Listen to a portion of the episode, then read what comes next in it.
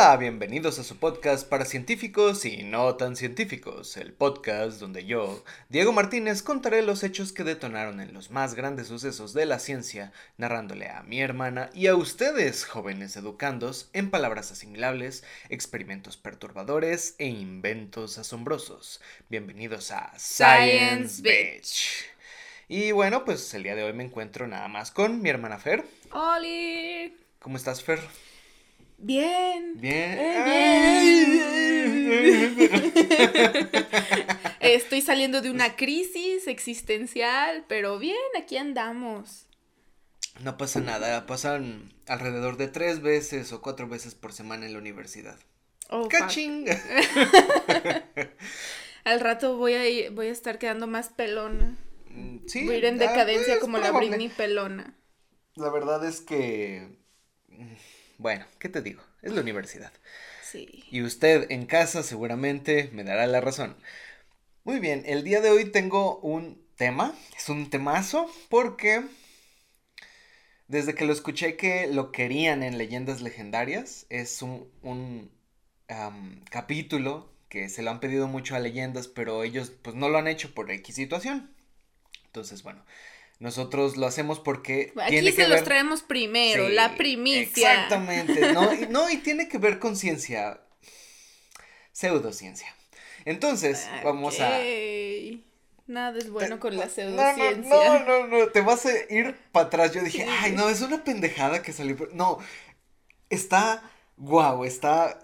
Quédense, por favor, escuchen este, todos los mexicanos, todos los de Inglaterra, todos los de Estados Unidos que nos están viendo, que nos están escuchando, porque yo sé que nos escuchan allá, paisanos, este, ¿Qué hubo? en, en Estados Unidos, en, en Chile, nos escuchan también en Argentina, nos escuchan, nos escuchan muchas personas. ah, Pero por favor, escuchen esto porque es el freno que tal Mm. vez puede llegar a, a- a dar en algún futuro, se puede seguir dando esto. Entonces, este es el freno de conocimiento para poder... Ok. Quitar todo Esparciendo eso. información por el mundo. No, y la historia... uf. Ok. 1556. George Bauer, mineralogista y alquimista alemán, publica un libro que se llama De Re Metallica. Es latín. En español es sobre los metales, eso significa. Eh, él lo publica bajo un seudónimo que es Georgius Agricola. Güey, qué sí, pendejo no que lo primero que se me vino a la cabeza es que suena como un álbum de Metallica. De hecho, yo también lo pensé así como de. "Oh, Esto podría ser un sí". título de álbum. Bueno, eh, lo, lo publica bajo un, un seudónimo y este texto fue la Biblia de la minería por al menos 180 años después de su publicación. Entonces todo es así de, ah, ¿quieres encontrar como minerales? ¿Quieres encontrar metales? Chécate este libro que salió en 1500 y cacho. Y ahí, o sea, casi llegando a mil, es- este, 750, 1800, como que ya empezaron a salir más tratados. Pero esta era la Biblia. Sin embargo, no estamos aquí precisamente para hablar de minería, sino por un hecho aún más increíble, y sí, esa es la palabra, increíble. Incredible. En el libro de Re Metálica se mencionaba un método particular para encontrar minas de metales preciosos. Este método consistía en cortar una rama de un árbol en forma de Y. El árbol es precisamente se relata como un árbol de avellanas. Unos decían que puede ser un olmo, otros decían que puede ser roble, pero muchos decían, ah, funciona más chingón con el árbol de avellanas. ¿Por qué? Mira, no importa. Mira, no sé. no tuvieron que haberlo hecho con muchos troncos para saber cuál funciona Yo creo que sí es como de, ah, mira, o con unas rocas, ah, mira, esto, con esto, no, con un árbol de avellanas. Eh, a, este, a esta ramita se le quita el follaje, se pone las palmas como si fuera un manubrio de bicicleta y entonces se deja que la rama te lleve hacia donde se encuentran los tesoros. Me estás hablando de, de esa mamada que ya evolucionó en que buscas fantasmas y te pones los palitos Sí, así y te digas, sí. si se va hacia adentro, sí, si se va hacia afuera, no. en efecto, ahorita vamos a platicar. Eh, si la rama detectaba una vena de metales, o sea, la un- pinche varita de Sauco, ¿no? de hecho así, así se llaman, varitos de Sauco Ah. o eh, varas de Saori. Ok. Si la rama detecta una vena de metales que va por el piso, o sea, las minas es como un cúmulo, así un bloquezote así de metales o de piedras preciosas o de lo, que tú quieras. Eh, el punto es que mm, con esto, ¿sí? Eh, eh, lo que se llama una vena de metales es como tal una hilera de piedras preciosas que se van haciendo. Entonces, se supone que llegan hasta la mina. hay muchas venas que llegan hasta el cúmulo de, de minerales. Eh, para los que no sean de aquí de México o que pues, no hayan visitado Zacatecas, vayan a las minas de Zacatecas eh, a visitarlas. Ya algunas pues están muy, muy vacías. Pero el punto es que hacían esas rutas. O sea, una mina, si tú te metes, tiene distintos caminos. ¿Por qué? Porque forman venas dentro de la tierra. A eso se refiere. El punto es que tú tenías que ir con tu varita. ¿Sí? Como una bicicleta. Y si la rama giraba hacia cierto lugar, significa que en ese momento ahí habías encontrado una vena de metales y tenías que empezar a excavar. ¿En qué momento esta mamada evolucionó a me va a ah. llevar a fantasmas? Mm, ya verás. Oh, wow. Esta técnica se le conoce como Barasauri y eh, la persona que eh, utilizaba esto se le llamaba Sauri. Entonces tú contratabas en 1500 a un Sauri que tenía sus varas de Sauri para pedir. pinches charlatanes. Aquí de hecho vamos a poner una imagen que es como se utiliza y, te llevaba la, la, dichosa varita. Súbete a mi moto. Más o menos. Nunca he conocido un fraude tan veloz. un fraude tan atroz. Esta técnica no solo se usaba para encontrar minerales, sino también cuerpos de agua, subterráneos como tal, manantiales e incluso personas perdidas. Ahí va, ahí, ahí, está yendo. Sí. ¿Por qué? Porque tienes metal en la sangre. Yeah. Eh, fíjate que si tú se lo describes a una persona que a lo mejor cree en religión y en estas pendejadas, eh, sí te la cree. Sí te la crees como, o es que tú tienes metales en la sangre y por esta varita detecta metales, güey. ¿A cuánto me la compras? Estoy vendiendo en cinco mil pesos, pero para ti cuatro mil. No. aquí. La técnica fue por primera vez descrita en el libro de Re Metallica, pero la técnica es incluso más vieja. ¿sí? Se tiene tratados de, por ejemplo, en la, en la Biblia hay unos párrafos que mencionan algo así parecido a lo de los sauris. Entonces, si hablamos que pasajes de la Biblia fueron escritos, entre comillas, antes, este, o sea, poquito después de Cristo, después del fallecimiento de Cristo, estamos hablando de 100, 200 años después de Cristo, no 1500. Entonces es muy viejo esta madre. Se tienen escritos, se tienen dibujos que asocian esto con, eh, de una manera de adivinación antes de la fecha en la que Georgius publicó su libro. Este engañabobos también se le conoce como rabdomancia o radiestesia. Lo que significa es, eh, es la percepción con los sentidos de estímulos eléctricos, electromagnéticos o radioactivos mediante un péndulo o bien una o varias ramitas. Sean mamones, como un pedazo de vara les va a caer. como, una vara va a poder identificar radiación. Está, descrito, eh, ahorita vamos a platicar. Obviamente que la rabdomancia y la radiestesia, en cuanto tú lo googleas, tú lo pones en cualquier buscador, te pone como pseudociencia. Una pseudo, pseudociencia significa, de pseudo es falso. falso. Y ciencia, bueno, ahí está. Entonces no crean en esto, pero pues tiene su nombre. Rabdomancia o radiestesia.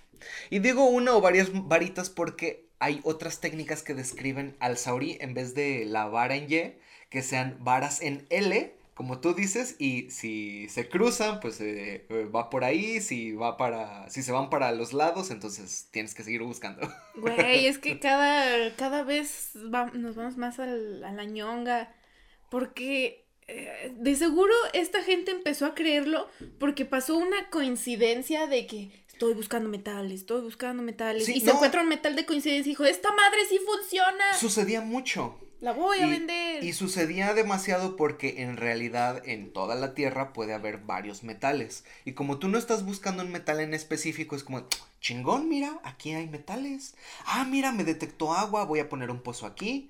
Por eso dicen que si vas a excavar vas a encontrar un pozo de agua. Es un, son puras pinches coincidencias. Ah, bueno, esto se pone horrible. A simple vista podemos observar que, con tantita lógica, esto es una farsa, es completamente irreal. Sin, embar- sin embargo, ¿y si les dijera que esto seguía sucediendo en el siglo XX y XXI? Pues sí, tú, tú ves ahí a la pinche gente que en sus investigaciones paranormales, vamos a encontrar un cuerpo muerto con sus varitas. Peor si te encuentras un cuerpo vivo y ¡ay, güey! ¿Qué? ¿Qué? Eh. No condonamos ese tipo de acciones en este canal. ¿Qué pasaría si les digo que incluso México en pleno siglo XXI cometió uno de los peores errores y atrocidades en contra de la ciencia? Hoy hablaremos sobre el fraude de los detectores moleculares. ¿Lo habías escuchado? No. Lo han pedido mucho porque cuando destapé esta cloaca dije, no jodas, esto lo tiene que saber la gente. Dije, wow, y les voy a dejar, como siempre, en todos los videos, en todos los podcasts que hacemos, les dejamos las referencias en la caja de descripción. Tómense el tiempo de, de checar todo esto o googleenlo. Está en internet, aunque es- sí me tardé un poquito en, en meter toda la info. La información. En 1990, Ujú. 1990, Wade L. Quattlebaum, un vendedor de autos de Harleyville, de Carolina del Sur, inventó una máquina destinada a encontrar pelotas de golf perdidas. Este dispositivo lo llamó The Gopher. Gopher. Gopher. Este dispositivo entonces comprendía de una caja de plástico con un clavo atado a una antena de auto y la antena pendulaba de un lado a otro, ¿sí? En modo horizontal. El dispositivo carecía de baterías, por lo que no tenías que estarlas cambiando cada vez que se te acababa la energía. De hecho, se vendió muy bien, por lo que Wade tuvo una idea. Con las ganancias fundó la corporación Quadrocorp, porque su apellido es Quattlebaum.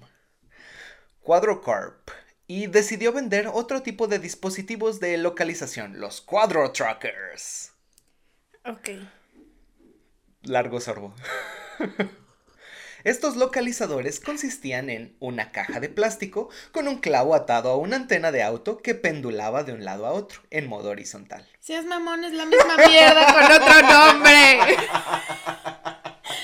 Qué viejo estúpido que piensa que la gente sea muy pendeja en estos tiempos. Créeme. Seguimos siendo. Nada estúpido.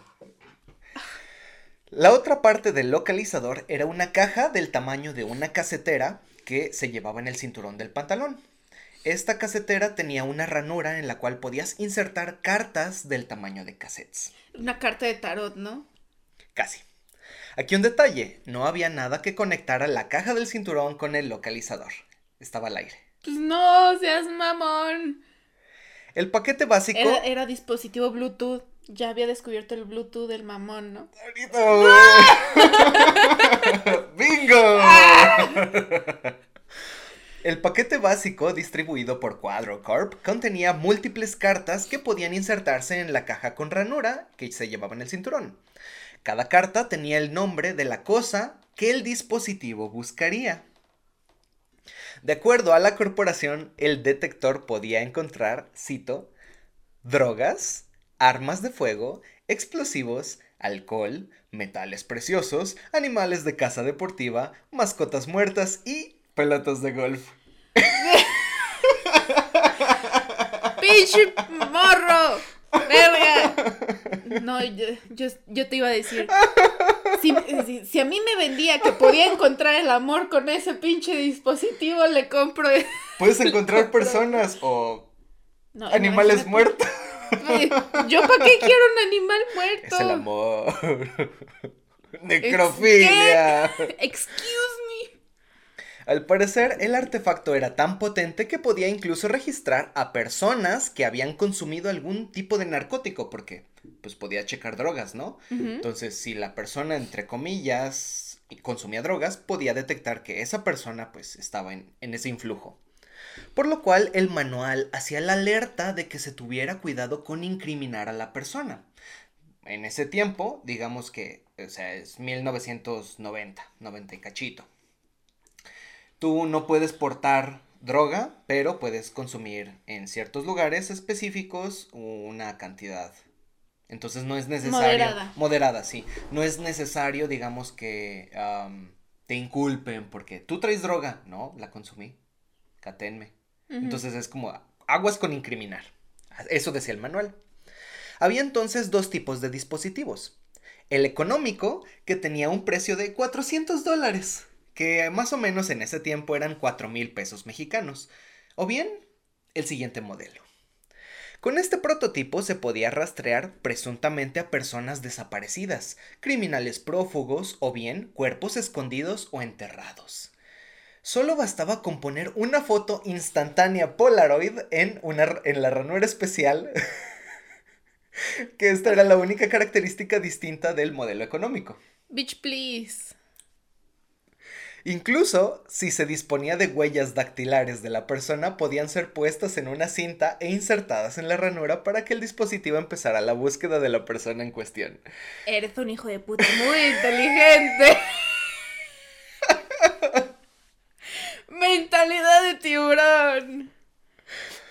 El manual presumía que no importaba si la persona había tenido cirugías estéticas que cambiaran su fisionomía. El cuadro tracker lo encontraría sin ningún problema. Claro, porque tienes metales en la sangre. porque consumiste drogas. Sí. Ay, es que estaba buscando en la ranura de Big Dicks, entonces perdón, es que. ¿Qué? y me señaló usted, señor. Usted es el amor de mi vida. Quería buscar el combiné, amor. Combiné tarjetitas, ¿no? Puso dos tarjetitas y en el mismo lugar. Ándale. Este modelo tenía un valor de 8 mil dólares. Quisiera, quisiera ser él. Quisiera tener la mentalidad para inventar tanta pendejada que gente pendeja pudiera comprar. Se aseguraba que cualquiera de los dos modelos podía encontrar lo que se estuviera buscando en un rango de 15 millas a la redonda, que son 24 kilómetros. Güey, eso es un chingo. Sí. Qué perra estafa. Pero. Solo porque no había internet. Eh, estaba empezando, estaba empezando, pero pues no todas las personas tenían. Eh, Ajá, o sea, pues no se informaban a ti. Te Al día de hoy hay internet y este la gente no se, no se informa. Este es un dispositivo moderno que te va a ayudar a encontrar a tu hija desaparecida. Vamos a ver que. hace 15 años y tú. Mi hija, ¿cuánto te cuesta? Lo compran. 8 mil dólares. Lo pagas, sí. Vamos a ver que incluso cuando ya la era moderna, todos tenemos smartphone, ocurrieron mamadas así. ¿Cómo funcionaba? Dice que eh, esta chingadera según el manual. Pues bien, la explicación de Quadrocorp dice lo siguiente.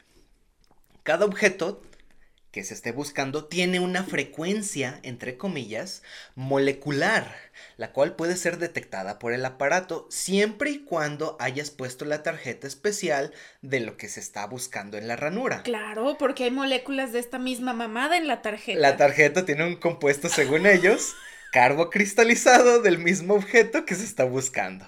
Nadie puta sabía que era carbo cristalizado, pero todos, ¡bravo! ¡A huevos! Solo, porque tiene un nombre científico, te voy a creer. La misma frecuencia, o sea, tú tienes la misma frecuencia en tu dichosa tarjeta, tú estás buscando otra cosa que tiene la misma frecuencia, entonces, como si fuera un campo gravitacional, ambos objetos, el buscado y el cuadro tracker serían atraídos. Por eso la antenita te dirige hacia donde está. Aquí les vamos a poner pues una imagen de cómo se ve el cuadro tracker. El dispositivo carecía de pilas. Según el manual podía cargarse y cito... Con la luz del sol. no, bueno, fuera. le hubiera querido más. Cito, mediante las ondas electromagnéticas oscilatorias de la respiración de la persona que llevaba el aparato. ¡Qué chingados! ¿Qué, te fumaste? Esta madre se carga con un pedo. Prácticamente. Son ondas oscilatorias, ¿por qué no? ¿Por qué no es lo mismo? O sea, es como de, ah, pues sí, igual, se expele aire. Sí. Ya se le acabó la pila, déjame echar unos pedos. Y se carga. Es que estoy cansado ya de respirar, ¿sabes? Es más fácil tirarme pedos. Entre 1993 y 1996, Quadro Corp vendió al menos mil Quadro Truckers. Verga, güey. La publicidad se hizo en son de venderles los aparatos a escuelas y agencias de seguridad tanto privadas como públicas con el objetivo principal de buscar narcóticos. Imagínate la gente que compró eso, en vez de utilizar su mente, hacer investigación, solo sacan su pinche de este, claro, las, las, ¿qué? Las de estas moleculares. Mira, aplica lo mismo como de, güey, me siento deprimido. Ay, espera, tengo un remedio infalible. Saca una Biblia. Ven. mamón! Hay gente que hace eso. Ven, te ayudaré con Dios, con la palabra de Dios. Ven a conocer a Dios. Él es más que suficiente para alegrarte la vida. La corporación empezó a tener distribuidores especiales para cada estado del país. Estamos hablando de Estados Unidos, ¿verdad? William Long era el distribuidor de Texas por lo que les quiso vender algunos cuadro truckers a los jefes de seguridad del Distrito Escolar Independiente de Houston. Este distrito es como ciudad universitaria. Sí, tenían, este, pues ahora sí que muchos universitarios y pues ahora sí que eh, niños de prepa, niños de secundaria, etcétera, todos iban a ese lugar, era un distrito específico. Y también al departamento de policía, encabezado por el sheriff local de Beaumont. Por cierta razón, eh, desconfiaron de Long y empezaron a investigarlo. Resulta que William Long había estado incriminado en, varios fraudes desde 1992, por lo que fue apresado y llevado a corte donde le dieron 10 meses de cárcel. Este hecho fue uno de los principales por los cuales el FBI empezó a sospechar de que algo olía mal en Quadrocarp. Hijo, la gente que está trabajando aquí es puro pinche criminal. Puro pedo. y sí, ¿eh? En 1995, un agente del FBI se le ocurrió meter un cuadro tracker en una máquina de rayos X. Lo que vio dentro lo dejó horrido. Pura caca dentro. Llevó el aparato directamente a los laboratorios especiales del FBI y a unos laboratorios llamados Sandia Labs. Sandía. Ah, que no te deje engañar su nombre. Sandia Labs no tiene que ver con sandías. Sí, dije, ok. Y de hecho, Sandia Labs es de los mejores laboratorios que Estados Unidos tiene con research de fraudes y cosas que se piden así de la nación. De, ah, quiero un estudio rápido de esta madre y Sandía Lab se pone a hacer. Qué extraño Sandía. ¿Es un acrónimo o no, no, no, no supe. Eh, si tú te metes a buscar en el buscador Sandía Labs, te pone como Sandía como se escribe en español. Entonces, así como Sandía. No es, no es un acrónimo. Como la chava. la chava estadounidense de los TikToks que hace nombres a petición de sus seguidores. Y alguien le dijo, ¿puedes escribir el nombre putita? Y ella pone en su TikTok como de qué bonito nombre mientras escribe en, cursiva putita. Habla, habla inglés, entonces pues, no, sabe nada de español. Entonces pensó que putita sí era una palabra. Pues es como Putin. Pues a lo mejor en algún lugar es un bonito nombre. Nadie que se decía, en verdad, si hay alguien que se llame putita, no venga a México. o cambies el nombre. Póngase otro mote, gracias.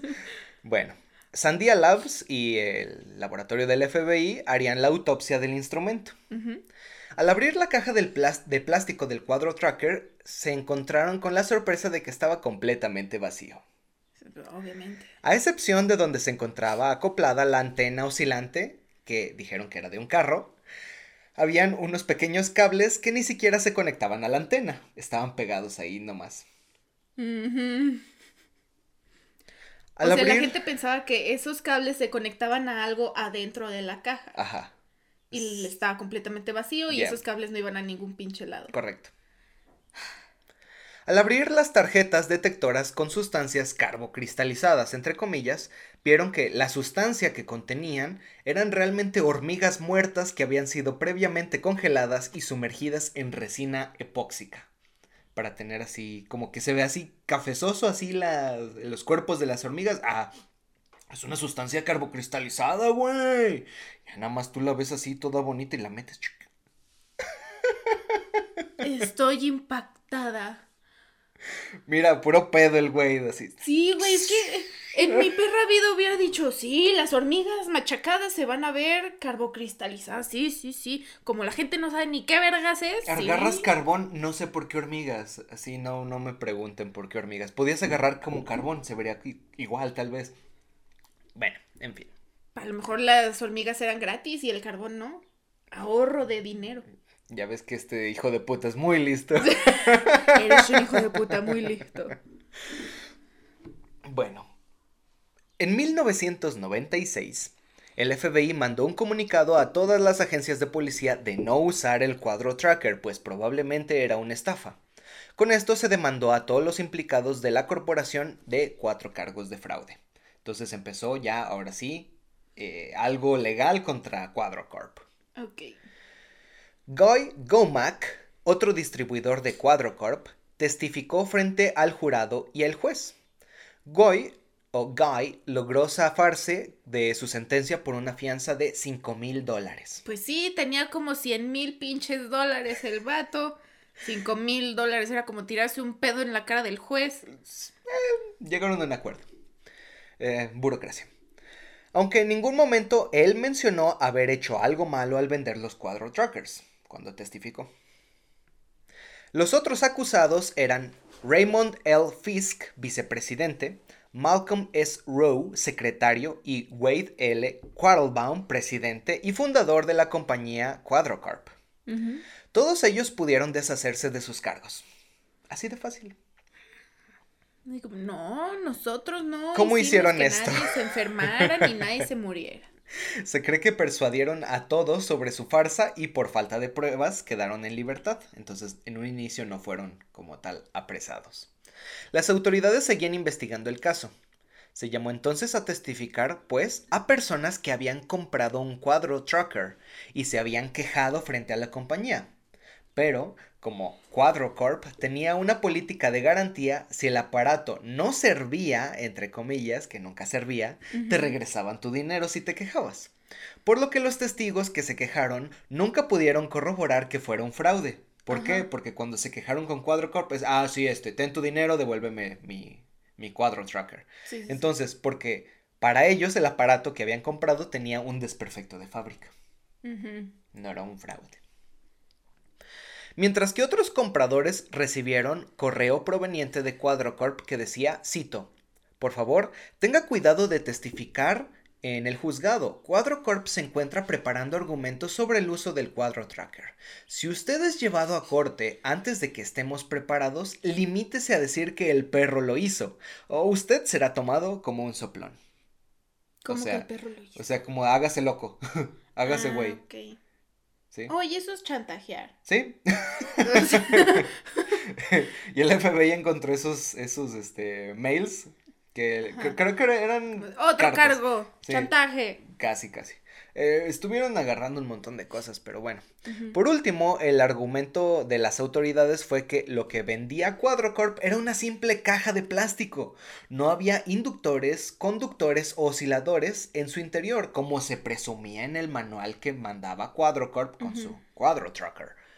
La respuesta de los abogados de la compañía fue, cito, Cuadro no usa inductores, conductores o osciladores comunes, sino que se usan unos muy avanzados que la ciencia regular no conoce hasta ahora. Esta tecnología es secreta. ¿Por qué? Porque somos bien pinches chingones. Oye, güey, pero está vacío. Está entre el plástico. Invisible. Es invisible, perro. Es invisible. Nosotros sí lo podemos ver porque tenemos un cerebro más desarrollado que el de ustedes. Porque desarrollamos estos otros lentes que se llaman cuadro lens y podemos... Eh, si los quiere comprar para poder ver que sí funciona nuestro cuadro Cuestan 80 mil dólares. ¡Ah, perro! ¡Ay, güey! ¿Ves? O sea, no tenía que estar conectado nada. Toda la tecnología era nueva. Claro, invisible. En 1997 el FBI encontró y clausuró una pequeña bodega donde se hacían los dispositivos. Entonces dijeron, a ver qué pedo, ¿qué le meten aquí? Y todos así de, güey, agarrando hormigas en el pinche piso, no sé. Sí, que era como de... Y así como, de, ¿por qué hormigas? O sea, cualquier otra cosa, ¿por qué hormigas? No, es que, eh, ¿cómo se llama la mierda que tienen las hormigas dentro? ¿Mierda? no sé. No, eh, cuando te pican. Ah, ácido fórmico. Ándale, esa madre dice, ah, el ácido fórmico de las hormigas ayuda al cuadro tracker. ¿Y se lo creerían? Sí, A lo mejor. o sea, simplemente a- a- dicen cualquier mamada y la gente ya lo puede tomar como argumento. Está bien cabrón esto. Bueno, el punto es que fue entonces que encontraron los dispositivos y dijeron, ¡ajá! No, no hay nada que le están metiendo, hijos de puta. Y fue entonces cuando eh, el FBI cerró el caso, aunque los implicados ya habían sido pues absueltos. Ya no se podían vender más cuadro trackers en Estados Unidos porque dijeron ya. O sea, ¿Y dónde los vamos a vender? En México. Ya mero llegamos a eso. La Administración Antidrogas, mejor conocida como la DEA, y el Instituto Nacional de Justicia de Estados Unidos empezaron a persuadir a los compradores de que dejaran de usar el dispositivo, mientras que los medios empezaron a esparcir la noticia de que los dispositivos eran un fraude. O sea, ya que el que tuvo y pues, perdió su dinero comprando una de estas chingaderas, es como ya, dejen de utilizarlo, no sirven Sí, para como de, una Ay, chingada. pobrecita doña Clotilde, ella intentando buscar a su hija.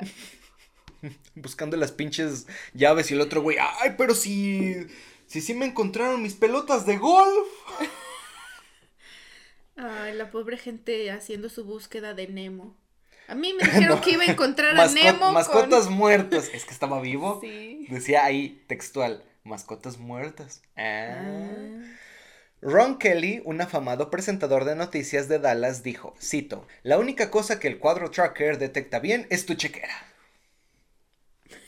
Yeah.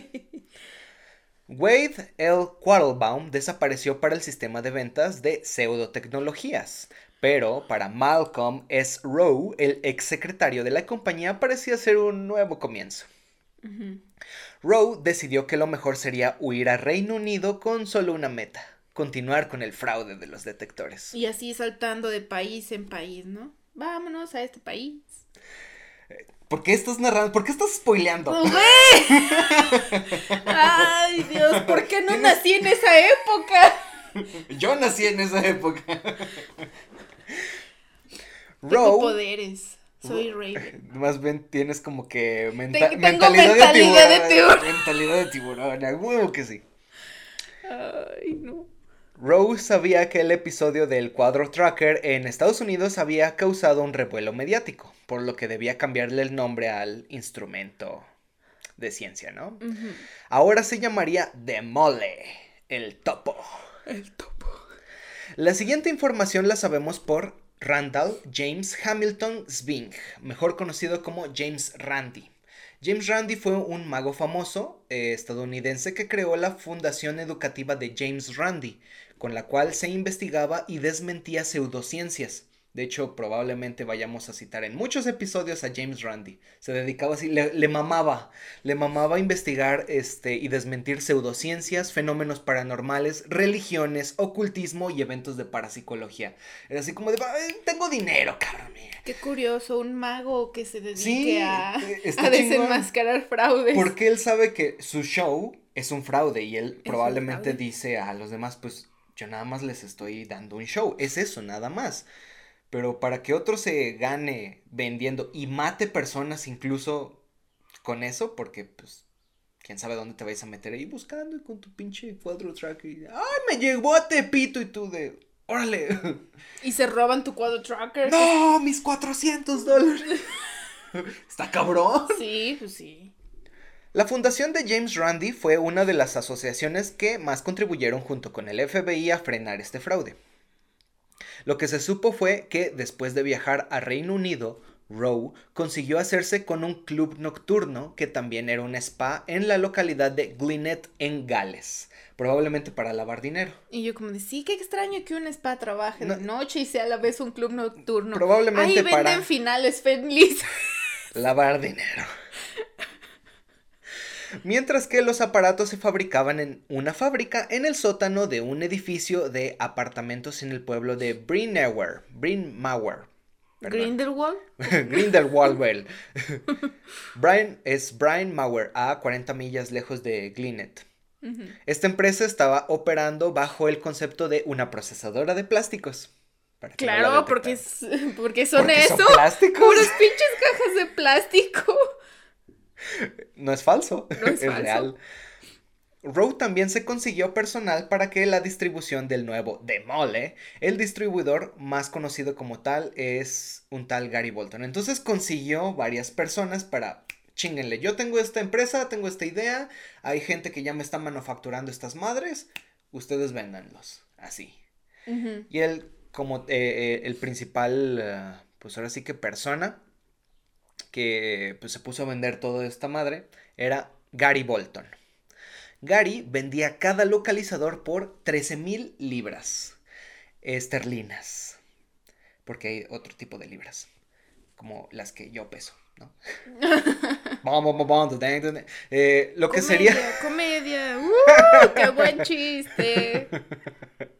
Nos disculpamos todos en este podcast por ese chiste tan malo. Discúlpate tú, qué pedo, yo ni, yo ni tuve nada que ver.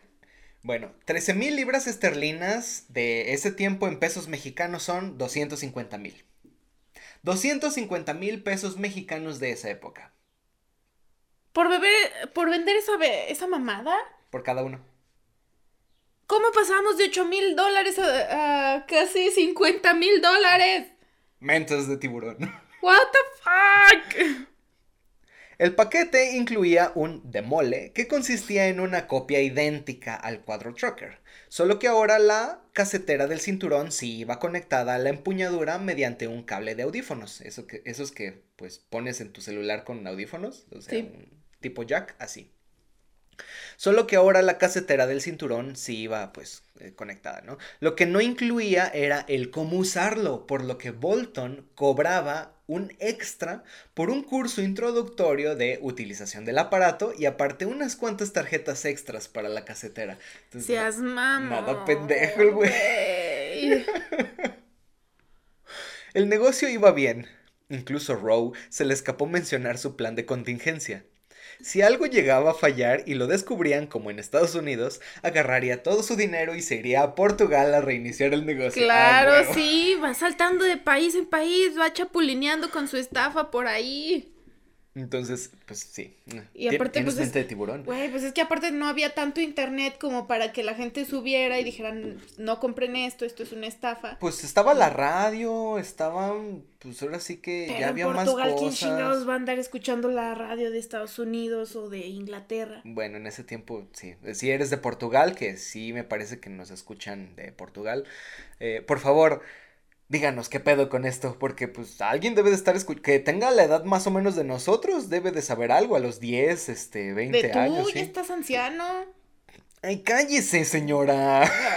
Una cosa es que tenga mente de señora y otra cosa es que mi edad sea de señora. Sí, es como las señoras que con 15 pesitos ya trajeron cebolla, fruta y la pinche carne, pues mente cabrón de sacarle jugo No, güey, no. Con 15 pesos no compras eso, hasta yo lo sé. Eso te lo robas. Eh, mente de tiburón, a ver de qué estamos hablando. ¿Qué no has aprendido, Fer?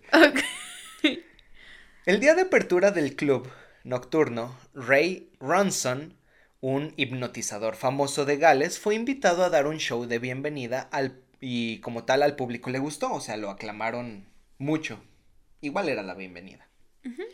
Entonces, eh, este chango que estaba dirigiendo decidió seguirlo invitando.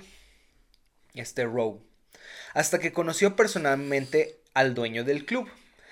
Este día se les invitó a Ray y a su esposa a pasar al despacho de Malcolm Rowe y recibir los honorarios de los shows que había dado.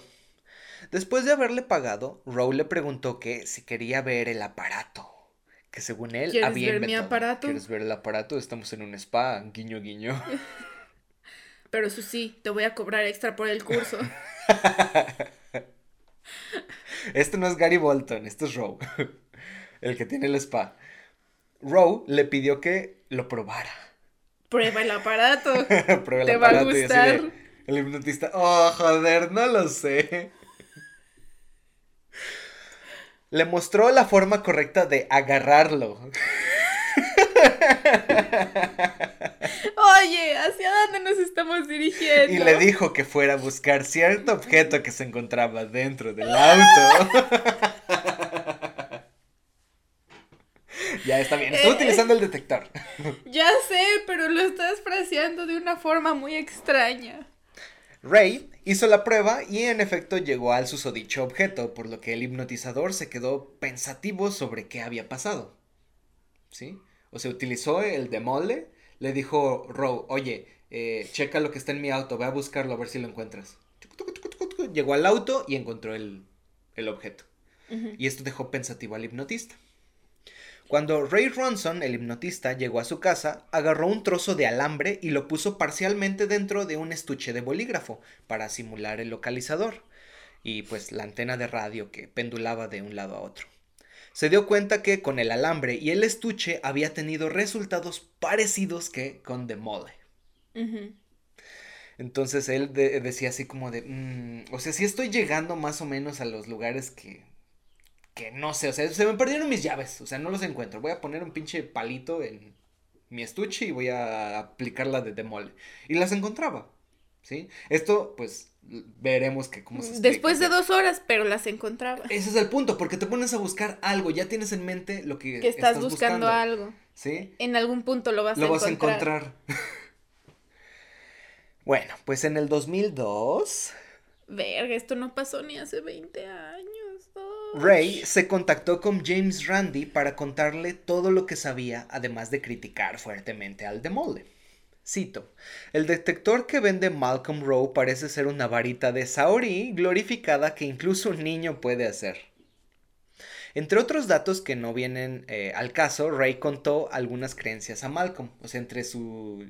eh, así como de, ah, voy a cobrar honorarios, dijo el hipnotista, y se quedaba platicando con Malcolm algunas veces. Y al quedarse platicando le contó lo siguiente. Malcolm Rowe le había mencionado alguna vez a Ray Ronson que tenía un conocido que era científico en Irlanda y que al parecer había podido viajar con éxito al pasado.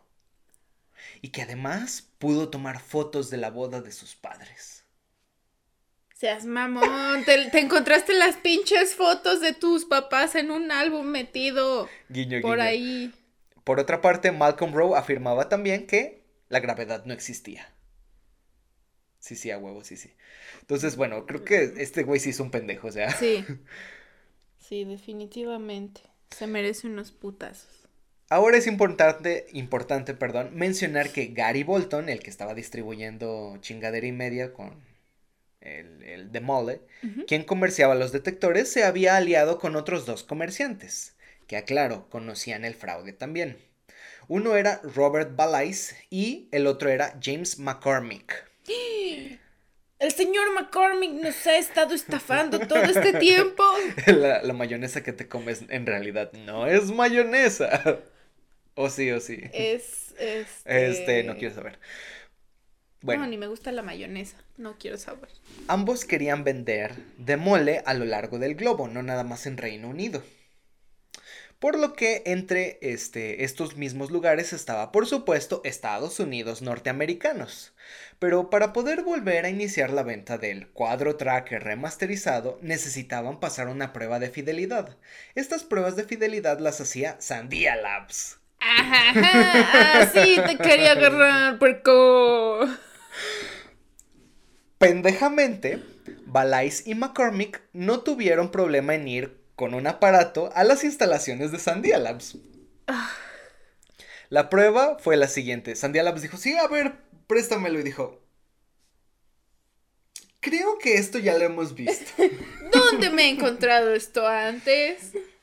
Pero como tal, siendo científicos, dices, ok, supongamos que es Algo un nuevo. aparato distinto, porque ya tiene otro nombre y la marca está registrada como algo distinto. Chingó a su madre, tenemos que hacer pruebas con esto.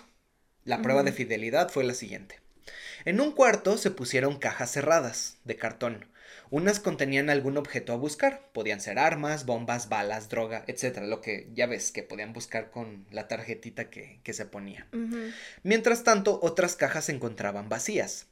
Se disponía entonces a una persona que no conocía cuáles cajas tenían un contenido y que usara de mole como tal este, y caminar entre ellas. Por lo tanto, si, eh, si la persona con demol en las manos decía que las oscilaciones apuntaban hacia una caja, entonces significaba que esa caja se encontraba el objeto, el objeto que buscaban, el objeto que se buscaba, por lo tanto era este checar. Al final de todo, bueno, pues se abrían las cajas y se veía si dio con el blanco o no dio con el blanco. Se supone que estos detectores moleculares siempre detectaban cosas, ¿no? Pero es pura pinche suerte.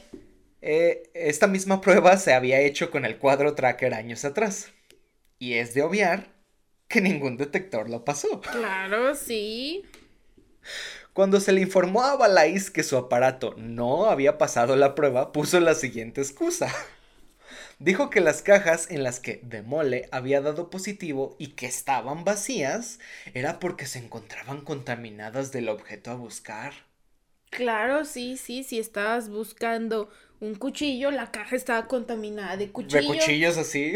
Sí, sí, sí. regularmente lo hacían como con drogas. Y eh, pues la otra tiene, tiene drogas. Tiene polvo de drogas, sí, sí. Está contaminada. ¿No la estás viendo? Alguien le sopló droga encima. Ve, ve la caja, está así. Se ve arrugada la caja. Ve, está viajando la pinche caja. ¿Qué estás viendo? ¿Qué, no ves que la caja está flotando? Balais pidió entonces escanear eh, las manos del personal que había preparado el experimento para decir, bueno, a lo mejor tus manos están contaminadas y, estuvieron pues poniendo las, las cajas, cerrándolas, abriéndolas y se contaminaron con tus manos, güey. Claro. Se presentaron entonces cuatro personas, dos de ellas sí habían puesto las cajas en el cuarto. Cuando se les puso el detector, se les pasó, perdón, el detector por las manos, el detector dio positivo. O sea, las personas que habían manipulado las drogas o los explosivos o las balas dentro de, de las cajas. Bueno. La tercera persona que no había estado en contacto con las cajas dio negativo a la prueba. Entonces, como de, ah, mira, esta persona que no estuvo en contacto está dando negativo, güey. Acuérdate que lo está utilizando Balais. Balais está con el, el demole en su ah, mano. pues entonces él sabe, él sabe cómo manipular. Por último, eh, la cuarta persona, se le escaneó las manos. Esta, esta persona se llamaba la señora Dunn. Bueno, Miss Dunn. La señora Dunn dio un resultado positivo al cuadro tracker. Fue en ese momento cuando la señora Dunn dijo que no había tocado nada del cuarto. Dijeron, oh no. Balais oh, nuevamente pasó rápidamente el detector por las manos de la mujer y el resultado curiosamente se tornó negativo. Claro, tenía que haber una segunda prueba. Balais no pudo explicar por qué primero había dado positivo y luego negativo. Sí, sí, sí, no, eh, desapareció la, desapareció, ¿no? Un sesgo de error. Los científicos de Sandia Labs le dijeron a Balais que las cajas serían evaluadas en otro laboratorio para ver si ciertamente se encontraban contaminadas.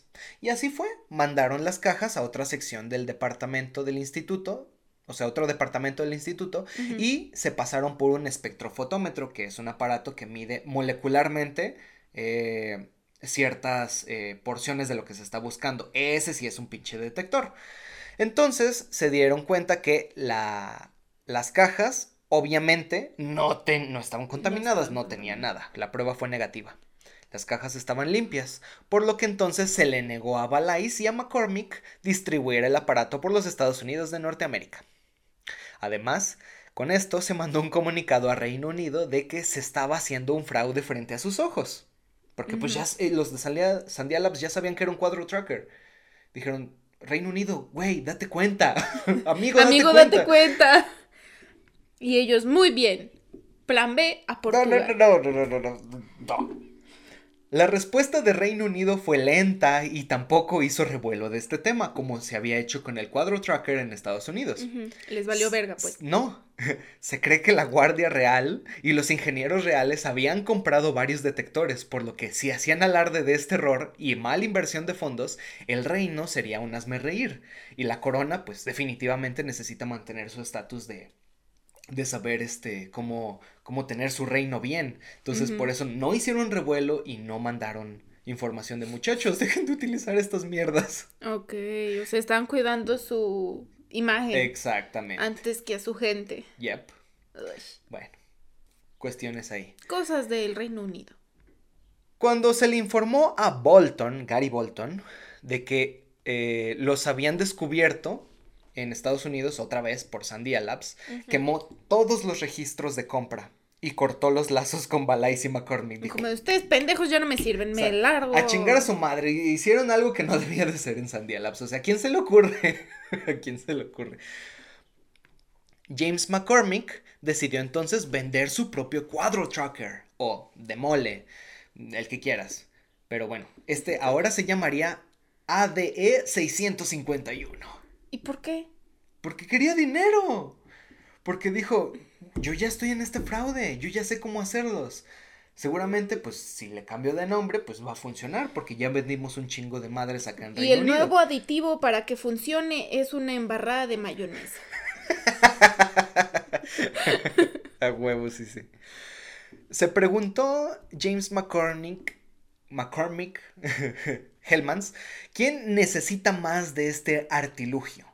¿Quién podría estar tan desesperado para comprar por kilos estos detectores?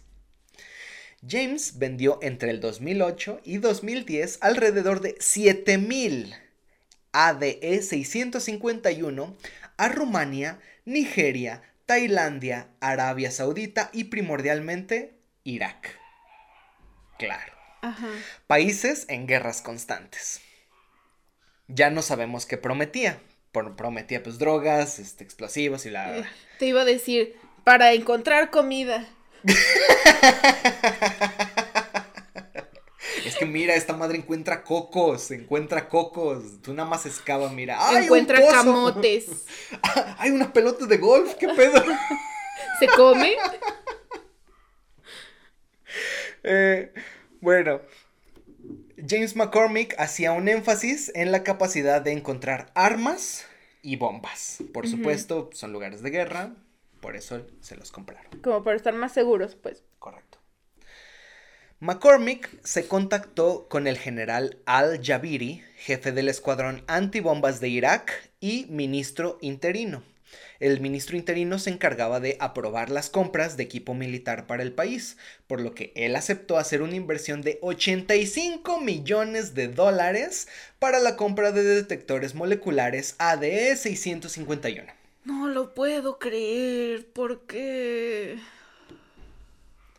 Día con día el personal antibombas, que creía fielmente que el detector funcionaba, pisaba minas, perdiendo extremidades o en el peor de los casos, muriendo. Ay, no. Más o menos mil iraquíes murieron entre el 2008 y 2009 por negligencia al usar este aparato. O sea, confiaron ciegamente en este aparato. Si te lo están dando, es como de, tú úsalo, detecta bombas. Bueno. Ok. es lo mismo, agarras un pinche plátano y igual. Pues un pulparito te sirve, chiste de, Carlos Vallarta, un pinche pulparindo te sirve más que esa madre. Ahí el pulparindo. Este es el caso de una mujer iraquí de 21 años llamada Hanen Alwan a la que se entrevistó después de, bueno, pisar una bomba. La mujer pisó una bomba en un terreno donde, según el escuadrón antibombas, armados con el AD-651, habían dicho que no había nada. Hanen estaba embarazada de dos meses y, obviamente, al pisar la bomba, perdió al bebé. Su esposo se divorció de ella por ser una carga económica también. Se le hicieron más de 60 cirugías reconstructivas. No manches. Creo que en esos momentos es mejor morir, ¿no? Creo que sí. Sí, o sea, estarte sometiendo a tanta cirugía, ya estás abandonada, sin un hijo. Tú dirías, ya, ya es un momento. Ya, sin piernas, sin brazos, sin nada. Eres un tronco ahí viviendo. Es como de, ¿para qué quiero seguir aquí ya? En enero del 2010 fue capturado James McCormick por la policía de Avon y Somerset. Somerset es el condado de un condado de Inglaterra. McCormick fue llevado, ah, lo encontraron lleno en su, ahora sí que su casa, con una vida llena de lujos y pues disfrutando la buena vida. Pues sí, era millonario. Al ser interrogado por la policía mencionó no arrepentirse de nada. Dijo, yo soy millonario y me di la vida que quería tener. Fue juzgado, eh, eh, estoy utilizando mi AD65 y me dice que usted es un pendejo. Para esto sí funciona. Fue juzgado en el 2013 y sentenciado a 10 años de prisión por fraude. Claro. Nada más 10 años. Mágico. Aún falta la historia que nos compete a nosotros. Recordamos a Gary Bolton, ¿verdad? Sí. Bien, pues al separarse de McCormick y de Valais decidió hacer su propia empresa en Reino Unido. Se separó de Malcolm Rowe y decidió hacer su propia empresa. Se llamaría Global Technical Limited, productora del nuevo prototipo GT200. Todos estaban vendiendo la misma pendeja, pero con diferente nombre. Chi. Según las palabras del manual, era el detector más avanzado hasta la fecha, pudiendo encontrar narcóticos, explosivos, armas, incluso en picogramos. Los picogramos son este, la unidad, una de las unidades de medida más chiquitas que hay. O sea, tú encuentras una hormona que es moléculas, así, básicamente moléculas así de pequeño, y al parecer lo puede detectar. Claro. Este aparato funcionaba, cito, con paramagnetismo. Que es otra pendejada parecida a la, a la rapnomancia. Como la imantoterapia. Aquí, aquí, una foto del manual. Se las ponemos aquí. El pinche manual se ve bien vergas, ¿sí? Es, o sea, tú lo ves y dices, esta madre funciona. algo que se ve bonito, tú dices, ¿es real? Claro. Sí, tiene que servir. El manual también decía que el aparato era reco recomendado por Reino Unido y la defensa de Holanda. Obviamente no. Pues no. Pero ¿quién lo iba a investigar? Pregúntale a Reino Unido, oiga, eh, que, eh, que, esta madre detector sí sirve. Y Reino Unido, sí, claro. No diremos nada, no negaremos, pero tampoco lo aclararemos. Miren, tenga este corgi, vamos.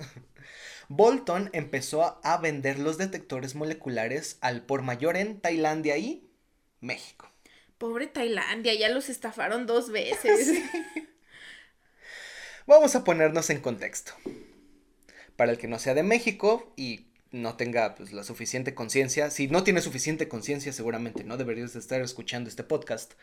Eh, en México, en el 2006, en el sexenio de Felipe Calderón, se inicia algo llamado la guerra contra el narcotráfico, que desencadenó la muerte de muchas personas, tanto militares, narcos y gente inocente, por supuesto.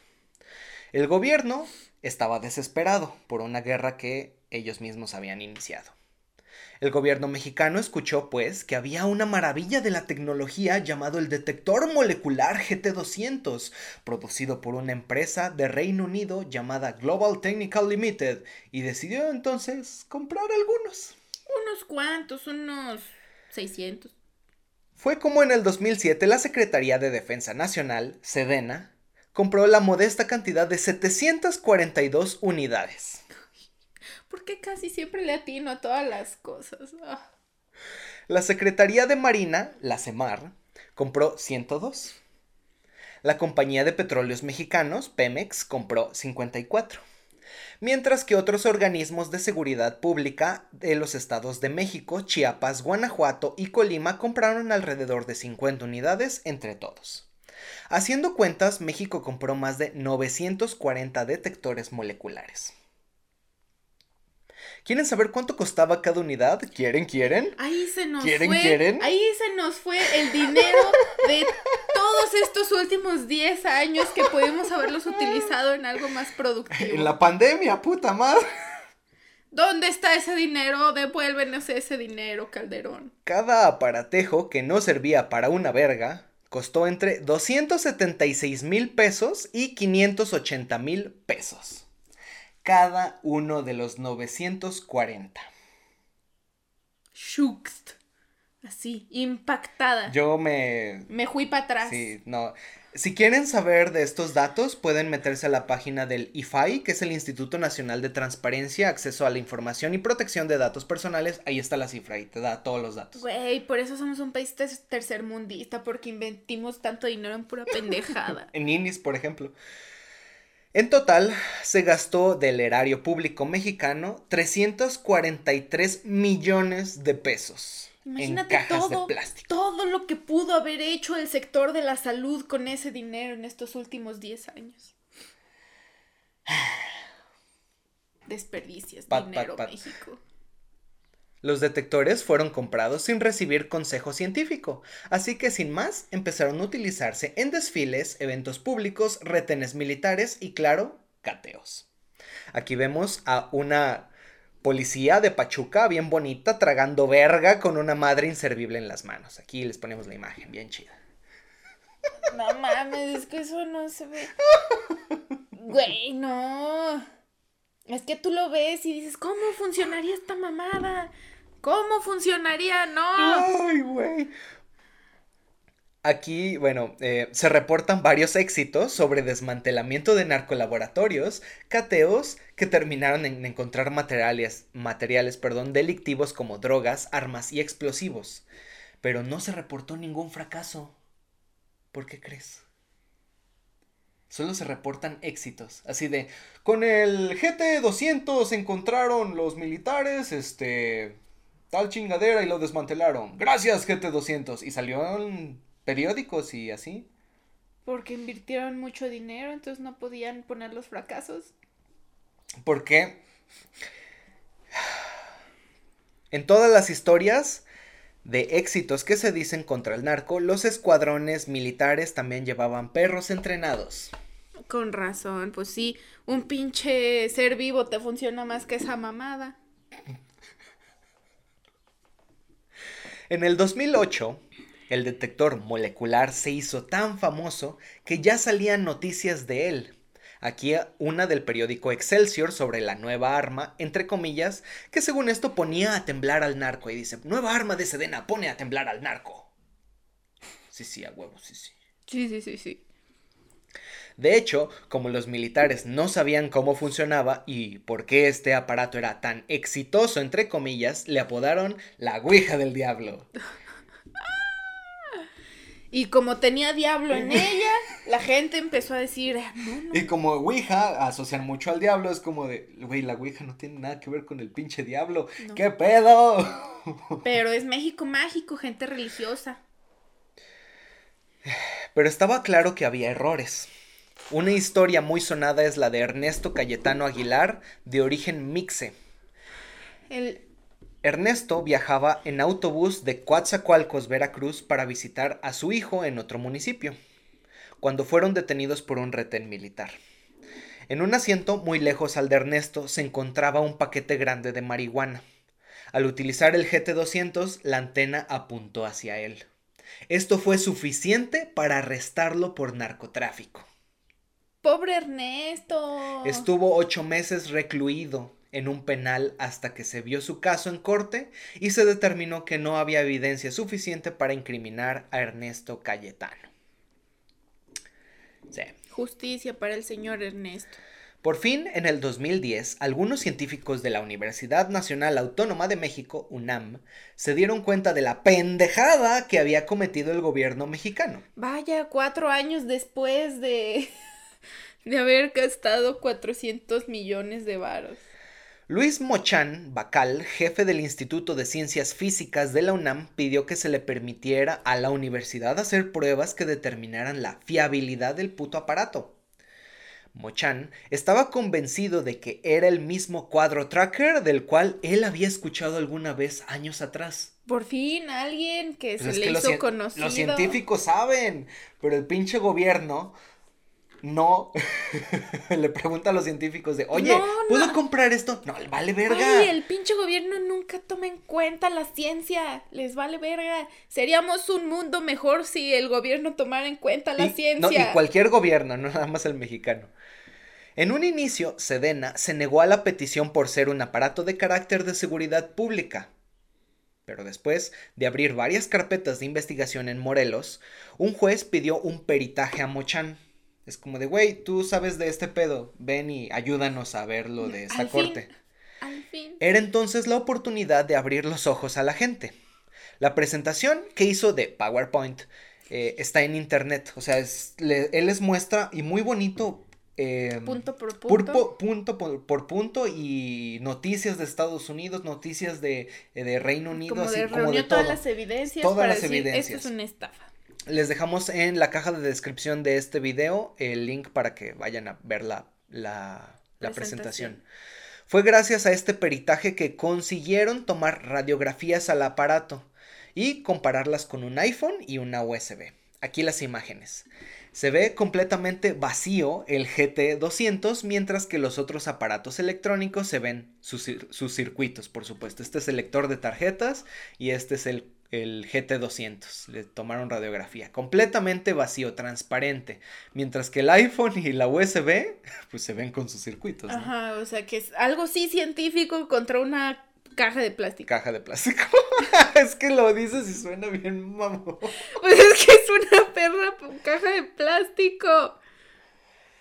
Ay, bueno. Se aprobó entonces un experimento donde dos militares harían básicamente lo mismo que hizo Sandia Labs con las cajas.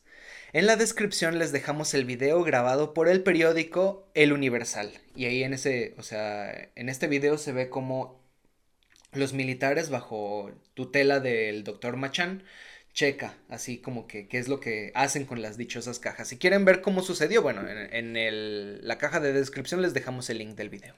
Güey, a mí me dices Machan y yo pienso en Chayanne. No, en Chayanne. Los militares, sin saber qué caja estaba vacía o llena, dieron con los siguientes resultados.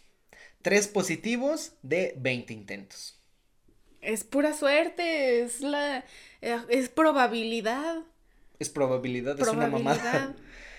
La Comisión Nacional de Derechos Humanos no, podría, no podía creer el desvergue y el dinero invertido en tan irreverente mamada. Es que nunca preguntan antes de gastar tanto dinero. Por lo que con ese, ese, esa investigación, esa prueba, se prohibió el uso de cualquier detector molecular en el país. Se atrapó entonces a Gary Bolton en el 2011 y en el 2013 se hizo su juicio.